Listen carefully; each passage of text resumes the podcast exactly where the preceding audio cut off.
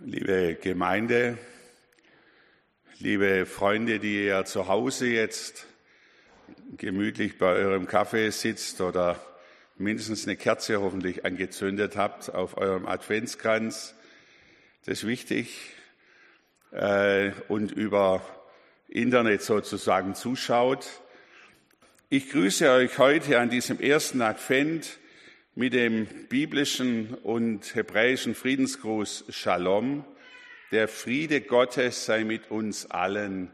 Amen. Wir haben gerade zum Start äh, das bekannte Kirchenlied gesungen, das vielleicht sogar das bekannteste Lied weltweit ist. Tochter Zion, freu dich mit der Melodie von Händel. Äh, ist es ein Lied, das wirklich Geschichte geschrieben hat. Und darum geht es auch heute. Äh, ich will aus einem alttestamentlichen Propheten euch heute ein Bibelwort lesen, als Predigtext ein Adventswort. Ich lese zuerst aus Jesaja 52, Vers 1. Ihr werdet es da, glaube ich, lesen können. Ja, genau. Das ist so eine Überschrift für den Advent. Dort steht, wach auf, wach auf, Zion, zieh, zieh an, also zieh an deine Stärke, schmücke dich herrlich, Jerusalem, du heilige Stadt. Wach auf, wach auf. Ein Wach, Wach- und Weckruf für uns. Advent ist ein Neustart, auch im Kirchenjahr. Ein Weckruf der Liebe Gottes. Und dann steht hier das Wort Zion. Das kommt nachher noch ein paar Mal vor. Deswegen äh, will ich das doch mal kurz erklären. Tochter Zion oder Zion. Dieses Wort steht für das ganze Volk Israel. Ihr kennt das vielleicht aus der neueren Geschichte. Es gab unter Theodor Herzl die zionistische Bewegung. Das heißt, wir ziehen wieder ein in das Land Israel. Also von daher steht, Zion eigentlich für Gesamt Israel. Äh, das ist das eine. Das andere noch zugespitzter. Zion ist eigentlich die Stadt Jerusalem. Das Zentrum auch des jüdischen Glaubens und der Ort, wo auch wir ein Stück weit heimkommen, wenn wir dort dran denken oder auch dorthin kommen, weil das ist die Stadt Jesu. Er ist dort gekreuzigt worden, er ist dort auferstanden und die erste Gemeinde ist in Jerusalem entstanden. Dann nochmal eingegrenzt, für Zion steht der Tempel in Jerusalem, der zur Zeit Jesu noch stand. Heute ist da der Felsendom, El-Aqsa-Moschee, drittgrößte Heiligtum des Islam auf dem sogenannten Tempelberg. Und äh, der Tempel war der Raum der Gottesbegegnung. Hier wurden die Feste gefeiert. Äh, hier ist man hingegangen, um zu beten und Gott die Ehre zu geben. Und dann gibt es nochmal eine Zuspitzung. In Jerusalem gibt es einen kleinen Hügel, das ist der sogenannte Zionsberg am Rande der Altstadt. Und das ist der Platz, wo Jesus mit seinen Jüngern immer wieder äh, ankam, wenn sie nach Jerusalem kamen und äh, dort haben sie das Abendmahl gefeiert, das wir ja nachher auch feiern wollen. Und äh, es ist auch der Platz der ersten Gemeinde nach Pfingsten. Von hier aus ging das Evangelium in alle Welt. Von daher hat Zion, dieser Begriff, eine ganz hohe Bedeutung. Zieh an deine Stärke, das heißt, ich will dir Mut machen. Hab wieder Mut. Und dann wird äh, richtig Advent äh, aufleuchten, schmücke dich herrlich. Feststimmung soll aufkommen. Ich denke, das ist ein Leitsatz für Advent, für uns, gerade auch für uns heute, in einer Zeit, in der wir äh, vielleicht privat ganz fröhlich leben und feiern, aber wo es weltweit um uns herum sehr viel Dunkelheit und Not gibt siehe, dein König kommt zu dir, ein Gerechter und ein Helfer. Jesus kommt, das ist die Botschaft des Advent. Er ist das Licht der Welt, deshalb die Lichter. Er will, dass es hell wird. Hell wird in unserem Herzen, in unseren Beziehungen, in unseren Familien, dass wir den Frieden Gottes in diese Welt hineintragen, so dass Menschen berührt werden von der Liebe Gottes. Ich wünsche uns, wünsche euch allen eine beglückende Adventszeit voller Glanz an Freude, an Zuversicht und an Hoffnung. Jesaja, der Sprecher äh, Gottes, das waren die Propheten, Sprecher Gottes. Und Jesaja ist einer der ganz großen Propheten des Alten Testaments, übrigens auch der Prophet, der am deutlichsten auf das Kommen von Jesus hinweist. Sehr klar und deutlich. Jesus wird in einer kleinen Stadt Bethlehem äh, wird er geboren werden. Er wird als Kind in der Krippe liegen. Also viele, viele Beispiele, äh, die dann im Neuen Testament sich ereignen, werden von Jesaja schon angekündigt. Und der Prophet Jesaja bringt eine gute Nachricht, das Evangelium. Frohe Botschaft für uns heute. Und das ist der Predigtext für den ersten Advent, den ich euch lesen möchte mit der Überschrift die gute Nachricht. Ich lese die äh, Jesaja 52, die Verse 7 bis 10. Ich hoffe, das ist die gleiche äh, Übersetzung, aber ihr könnt es gut mitlesen. Am Anfang äh, ein Satz, der mich so richtig fasziniert, weil hier wird eigentlich schon im Alten Testament von den Evangelisten gesprochen. Euangelizomai, also gute Nachricht weitersagen.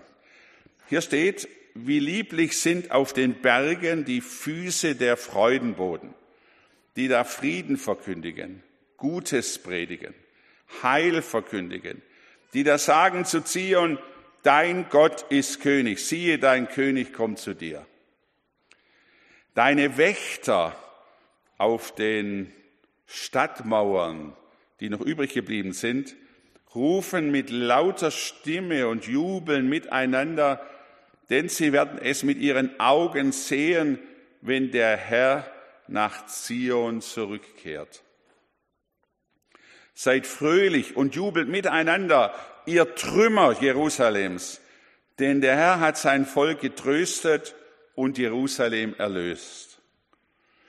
Der Herr hat offenbart seinen heiligen Arm, seine Kraft vor den Augen der Weltmächte, der Völker, dass aller Weltenden sehen das Heil unseres Gottes. Herr, so wollen wir dir jetzt an diesem Morgen begegnen. Schenke uns deine Kraft, schenke uns den Blick für deine Hoffnung und berühre du unser Leben. Amen. Eine kleine Vorbemerkung. Ihr habt den Satz gelesen, wie lieblich sind auf den Bergen die Füße der Freudenboden. Hier ist mir was klar geworden beim äh, Überlegen. Und zwar, ich habe im, meine Frau und ich, wir haben im Oktober äh, von einer ganz lieben älteren äh, Frau auf einer Freizeit eine Kiste voll lauter Socken gekriegt, die handgestrickt das ganze Jahr über Socken. Und äh, für einen guten Zweck haben wir die bekommen. Und da ging mir nochmal auf, also solch ein Text deutet ja darauf hin, warum äh, Socken ja das beste und das meist verschenkendste Weihnachtsgeschenk ist, äh, selbstgestrickte Socken für die Boten, die durch diese Welt ziehen. Freudenboden, mit guten schwäbischen Socken. Äh, nur als Randbemerkung, da kann man ja mal drüber nachdenken, woher das kommt, dass wir so eine Liebe zu solchen Socken haben. Äh, aber es geht jetzt nicht um Socken, sondern es geht heute Morgen um eine Kettenreaktion, eine ganz besondere Kettenreaktion. Äh, ich will euch jetzt nicht langweilig mit Physik oder Chemie, sondern will das ganz äh, einfach erklären. Ich habe als junger Vater, als unser erster Sohn geboren ist, das ist jetzt schon viele Jahre her, habe ich mich, war ich in der Schreinerei und dort habe ich lauter kleine Holzklötzchen gemacht für ihn als Weihnachtsgeschenk. Ein paar hundert habe ich da gesägt und geschmirgelt und auch angestrichen. Und dann, als ich heimkam, habe ich diese Holzklötzchen nebeneinander aufgestellt und das erste angestoßen und dann sind alle im Gleichklang umgefallen. Da gibt's ja richtige Wettbewerbe, wenn das durch Treppenhäuser geht oder über Brücken und so, wo Tausende und Abertausende von solchen Holzklötzchen umgeworfen werden. Kettenreaktion ob das dann auch gelingt bis zum Schluss, gerade wenn man schwierige Konstruktionen hat. So geht es heute auch um eine Kettenreaktion, und zwar um die Kettenreaktion der Liebe Gottes, der Dominoeffekt der Güte Gottes. Ich sehe Mary, Maria. Ihr kennt diese junge Frau aus Nazareth. Wahrscheinlich war sie eher ein Teenager. Und diese Maria erlebt, wie der Bote Gottes zu ihr sagt, Gott ist mit dir, du wirst den Sohn Gottes gebären, er wird König sein in Ewigkeit, sein Reich wird kein Ende haben. Und diese junge Frau Maria, sie glaubt dem Wort Gottes. Aber sie kann es nicht für sich behalten. Eilends geht sie über die Berge, von Samaria wahrscheinlich bis nach in die Berge Judäa und äh, will ihrer Freundin Elisabeth es weitererzählen. Sie kommt nach Enkarin bei Jerusalem.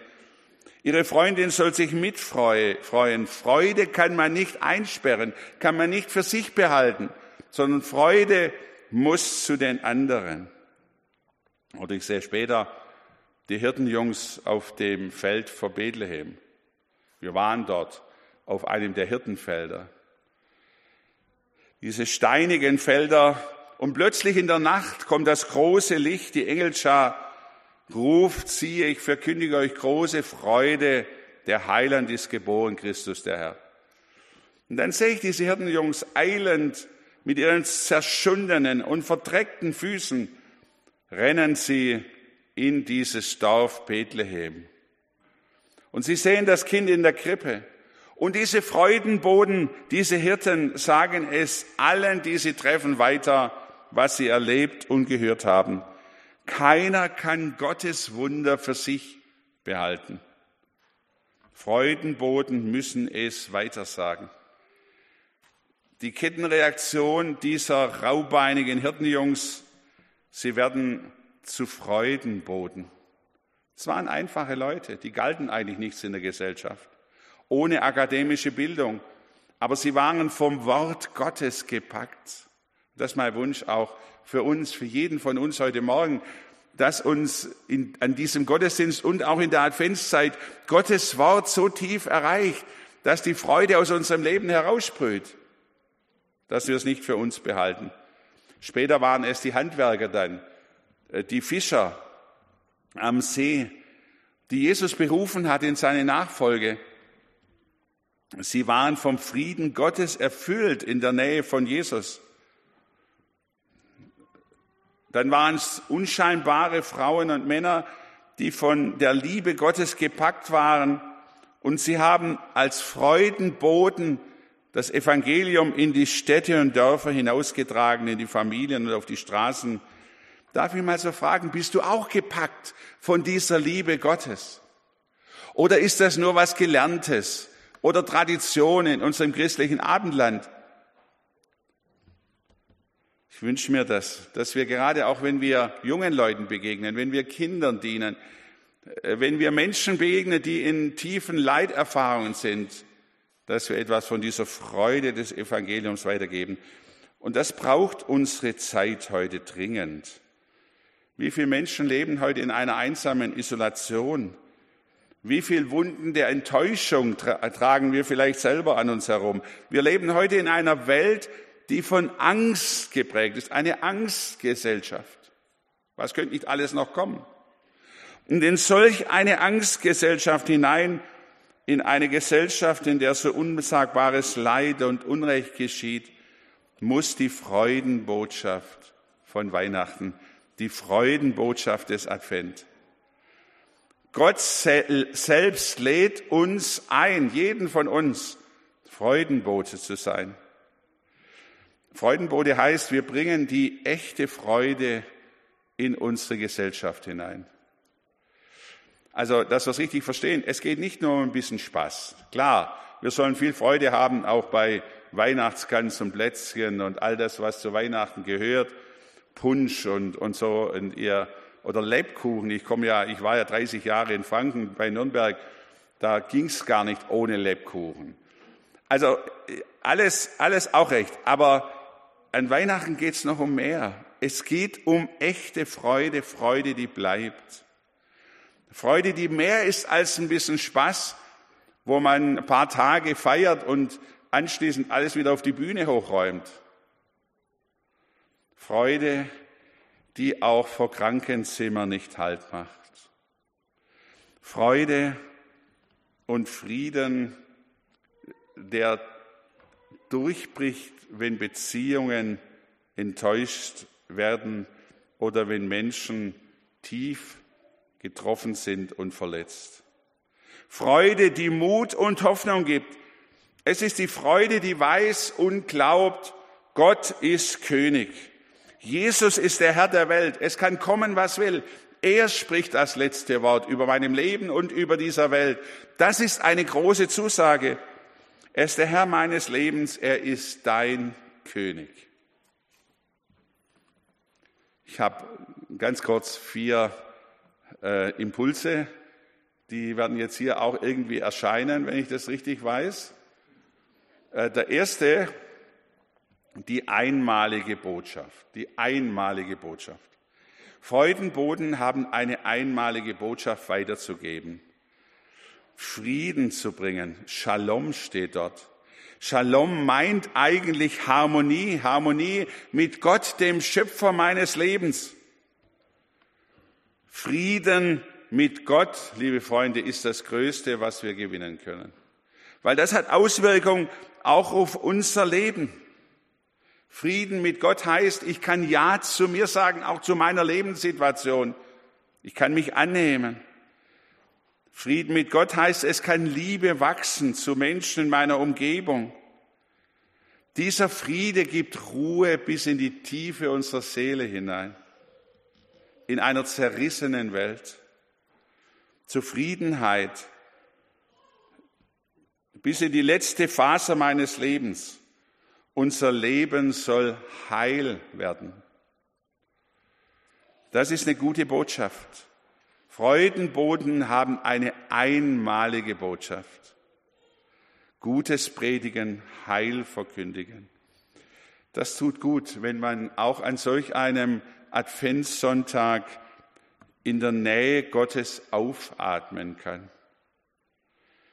Freudenboden Gottes stimmen nicht nur ein in das gesellschaftliche Klage oder Lied oder den Protestsong unserer Gesellschaft. Hier wird übrigens auch deutlich, was wir als Verkündiger zu sagen haben, was unser Auftrag ist in den Kirchen und in unserem Leben. Lasst uns ein neues Lied der Hoffnung anstimmen. Lasst uns die Fenster in Gottes Welt öffnen. Er hat alle Macht. Er bringt sein Heil und seine Hilfe in unser Leben hinein.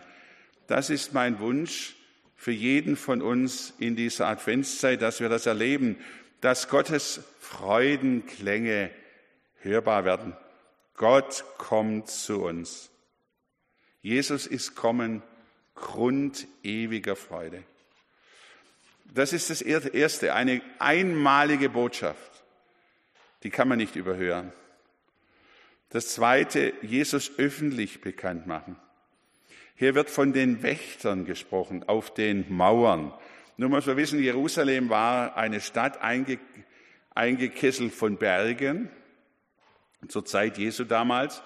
Es war in der Tiefe, im Kidrontal, war die sogenannte Davidstadt, die hat man heute ausgegraben, ist ganz beeindruckend. Und am oberen Teil der Davidstadt war der Tempelplatz. Und äh, dann gab es die Mauer um die Stadt Jerusalem herum und äh, auf den Mauern waren die Wächter. Viele, die in der Stadt wohnten, unten im Tal, pennen noch, sie haben keinen Durchblick, aber die Wächter rufen öffentlich, Gott kommt. Darf ich es mal übertragen? Hand aufs Herz. Was haben wir eigentlich aus unserem christlichen Glauben gemacht? Leider haben wir oft, gerade auch in unserer äh, modernen Konsumgesellschaft, den christlichen Glauben zu einer Privatreligion äh, zurückgestuft. Äh, Jeder kann ja glauben, was er will. Ist auch, ist auch so. Wir werden nicht gezwungen zum christlichen Glauben, aber der Glaube von Jesus Christus, an Jesus Christus ist eine öffentliche Botschaft. Manchmal haben wir aus unserem Glauben eine Art Geheimreligion gemacht für Insider. Hauptsache, ich fühle mich in der Gemeinschaft der Christen wohl. Es genügt mir, wenn ich selbst Frieden mit Gott habe. Wie es den anderen geht, interessiert mich nicht. Hauptsache, ich habe gute Gefühle. Was andere glauben, darum will ich mich nicht kümmern. Solch eine egoistische Adventsfreude kann sich nicht entfalten, wird schneller schmelzen als Schnee im Winter. Freudenboden sind Wächter, das sagt dieser Text hier, Wächter auf der Zinne der Stadtmauer. Und sie sehen schon in der Ferne, das Heil kommt auf uns zu. Die Menschen, die in Babylon gefangen waren, sind befreit. Unter dem Kyros-Edikt wurden sie frei. Sie kommen zurück. Friede kehrt ein. Sie sehen es schon aus weiter Ferne kommen und sie rufen es in die Stadt hinein. Gott kommt auch zu dir. Das Evangelium von Jesus Christus, gerade auch in den Advents- und Weihnachtstagen, muss in die Städte und Dörfer hinein. Ich werde es nie vergessen. Ich hatte die große Chance, vielleicht hat der eine oder andere das auch schon miterlebt, in Reutlingen immer am, vor dem vierten Advent am Samstag vor dem vierten Advent um 16 Uhr einen großen Gottesdienst leiten zu dürfen mit den Posaunenchören zusammen, äh, ich glaube 13 Jahre lang äh, auf dem Marktplatz in Reutlingen. Waren Tausende da, wirklich. Manche haben es jetzt schon eingeplant in ihr Programm und haben gesagt, ich gehe in keinen Gottesdienst sonst, aber an dem vierten Advent, da bin ich mit dabei.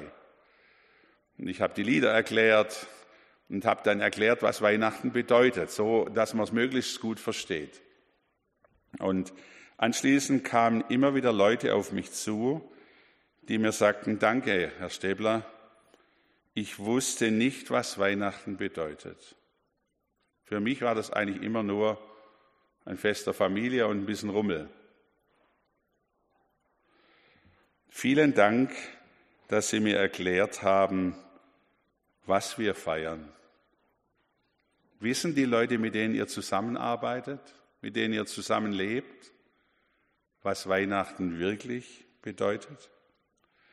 Weihnachten ist doch nicht nur ein Familienfest mit Geschenken und Glanz und Stimmung und Bratäpfeln. Nein, Gott kommt in unsere dunkle Welt zum Glück.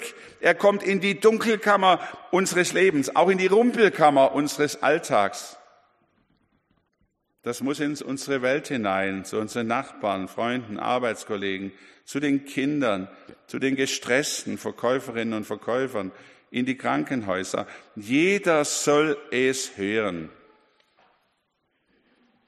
Und das ist das dritte, bitte alle mitfeiern. Das dritte im Dominoeffekt. Ich finde es ein eigenartiger Satz, wenn da steht, Trümmer sollen jubeln. Es ist ein Satz, der uns aber Mut machen kann, gewaltig Mut machen kann. Das sagt doch auch in kaputten und schwierigen Lebenssituationen können wir uns mitfreuen, weil Gottes Hilfe kommt. Die ersten Hörer waren ja gefangen in Babylon, die hatten nichts zu lachen. Das waren Sklaven in der Fremde. umgeben von Machtdemonstrationen des Weltreiches. Der Tempel in Jerusalem war ein Trümmerhaufen. Hat Gott versagt? Können wir Gott überhaupt noch begegnen? Wo ist Gott? Wie viel Zweifel nagte an den Menschen? Wir kennen das heute auch. Lasst uns bekennen, Gott kommt. Er kommt mitten in das Leid und will trösten. Er kommt mitten in die Sklaverei, die wir vielleicht gar nicht so richtig entdecken und gibt neue Hoffnung. Er kann uns befreien, wie er damals das Volk Israel befreit hat aus der Sklaverei in Ägypten. Konkrete Hilfe ist da. Jesus, der Heiland und Sohn Gottes, kommt.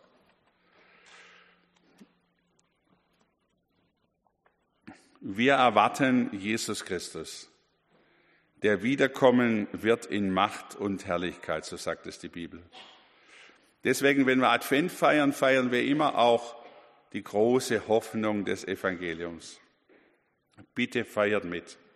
Freut euch mit, singt mit, lobt Gott mit ganzem Herzen, denn Gott hat sein Volk getröstet und befreit. Jesus, der Retter, ist da eine einmalige Botschaft, eine öffentliche Botschaft. Gott will alle. Und das vierte und letzte der Kettenreaktion. Schon in diesem Text ist die weltweite Mission im Blick. Der weltweite Blick. Bis in den letzten Winkel dieser Welt soll Gottes Heil sichtbar werden. Ich durfte, war ein ganz großes Geschenk damals 1988 in Nürnberg, die Schlussveranstaltung des Christivals leiten. Vielleicht war jemand dort, waren 30.000 junge Leute auf dem Aufmarschgelände des Dritten Reiches, Zeppelinfeld, und wir haben ein riesen Plakat dort angebracht unter dem Motto, Gott will alle. Habe ich nie vergessen. Gott will alle. Der Blick Gottes gilt der ganzen Welt. Die Freude Gottes gilt allen Menschen. Aller Weltenden sehen das Heil unseres Gottes. In meinem äh, Berufsleben als Generalsekretär des CVM bin ich in der ganzen Welt umhergefahren und habe Christen kennengelernt. Das ist ein großer Schatz. Und so war ich auch in den Dörfern auf Grönland bei den Inuits, Eskimos hat man früher gesagt, und bin den Spuren der Herrnhuter Mission dort begegnet. Der Missionar Hans Eggede mit seiner Frau hat unheimlich Schweres auf sich genommen. Er ist in diese Kultur hinein er ist krank geworden darüber auch, weil er die Nahrung, die er dort bekommen hat, nicht vertragen hat.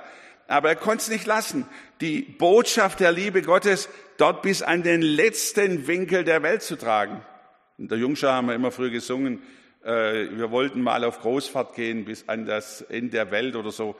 Und dann kommt ja der Vers und dann standen wir am Bretterzaun sozusagen. So bin ich mir da vorgekommen da oben, äh, äh, als ich da an den äh, in den kleinen Dörfern der Inuits war.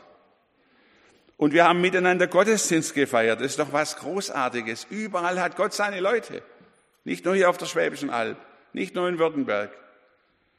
Oder ich denke an letztes Jahr, äh, im, im vergangenen Jahr waren wir äh, in Ägypten und sind wieder unseren Freunden in Asuan begegnet, äh, die in der nubischen Welt Jesus bezeugen.